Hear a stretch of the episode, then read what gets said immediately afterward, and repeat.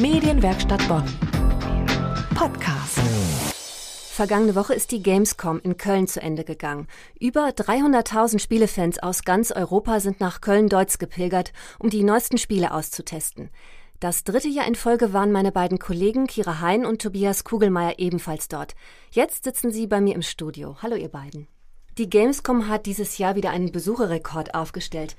Warum geht ihr da noch hin, wenn da 300.000 Leute rumlaufen? Ja, man wird eingesogen. Also es ist eine eigene Welt, die dann da aufgebaut wird.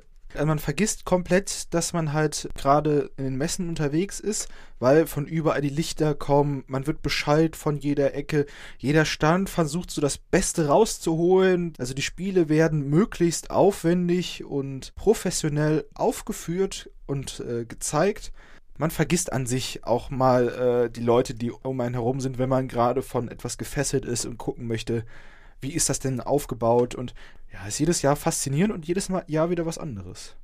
Wie ist es für dich? Also ich stand am Anfang der Gamescom ein bisschen skeptisch gegenüber, muss ich sagen. Und nach dem ersten Jahr war ich mir auch nicht sicher, ob ich mir das nochmal antue. Aber auch ich als Nicht-Gamer, sag ich jetzt mal, finde es eigentlich immer wieder total toll, da die Leute zu sehen. Es ist echt eine tolle Atmosphäre da und was mir immer besonders gut gefällt, sind die Leute, die sich dann verkleiden und irgendwelche äh, Charaktere aus ihren Lieblingsvideospielen darstellen. Das finde ich dann nochmal was ganz Besonderes und man ist zwar immer froh, wenn es vorbei ist, aber es macht doch immer sehr, sehr viel Spaß, muss ich sagen. Ja, in den Nachrichten sieht man ja immer wieder Bilder von vier bis fünf Stunden langen Warteschlangen. Konntet ihr trotzdem neue Spiele anspielen und ausprobieren? Ja, konnten wir. Wir waren zum Glück privilegiert, am Pressetag schon in, auf der Gamescom zu sein. 90 Prozent der Spiele konnten wir direkt loslegen, sind da hingegangen. Ähm, was ich dieses Jahr auch neu gesehen habe, gab es bei zwei oder drei Ständen, da konnte man sich mit dem Handy einchecken und dann war man auf einer virtuellen Warteliste und zehn Minuten bevor man dran war, hat man eine SMS bekommen aufs Handy und ist dann zum Stand hingegangen und konnte dann halt direkt loslegen. Und das bedeutet, man konnte die vier oder fünf Stunden, die man eigentlich wartet, irgendwo anders sich anstellen oder was anderes Tolles machen. Man musste dann nicht in stickigen Hallen auf sein Ticket warten, dass man halt loslegen kann.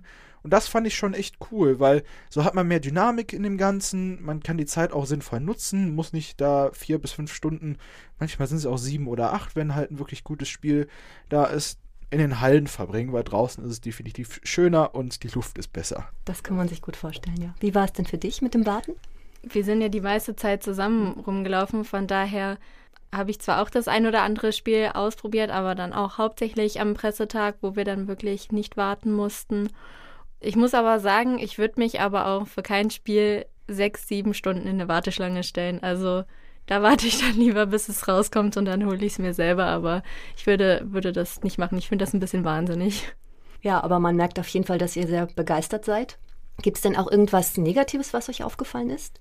Was mir so ein bisschen negativ aufgefallen ist, ist natürlich einmal die Massen an Menschen, 370.000. Das ist halt schon einiges, was da los ist in den Hallen oder auf dem Gelände.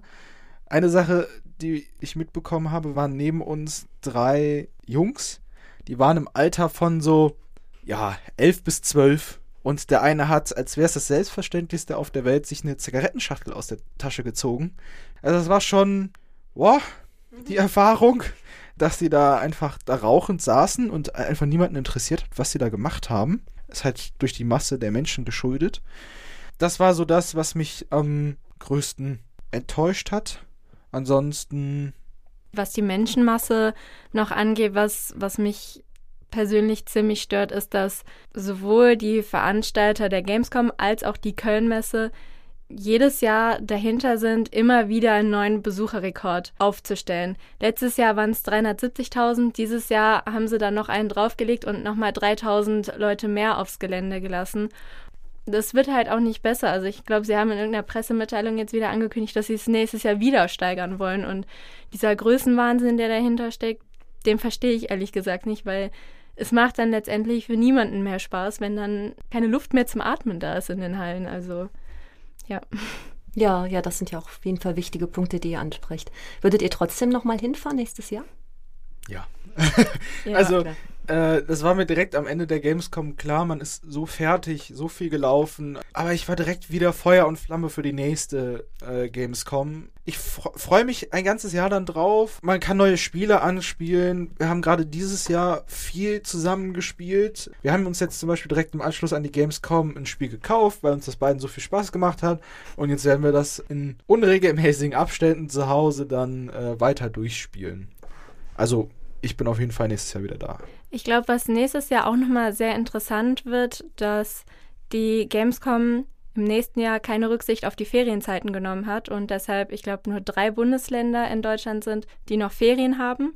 Und wie dann so dieses Besucherverhältnis wird, das wird dann, glaube ich, nochmal ganz interessant. Oder ob es dann nächstes Jahr nach der Gamescom heißt, das war eine doofe Idee, machen wir wieder in der letzten Ferienwoche oder so. Deshalb, das ja. wird, glaube ich, nochmal ganz interessant zu beobachten. Vielen Dank, Kira und Tobias, für diesen Rückblick auf die Gamescom. Ja, die beiden waren dieses Jahr wieder für uns auf der Gamescom unterwegs und für Bilder von der diesjährigen Spielemesse schauen Sie doch mal in unseren Instagram-Account Medienwerkstatt Bonn. Dort finden Sie in den Story Highlights viele weitere Eindrücke.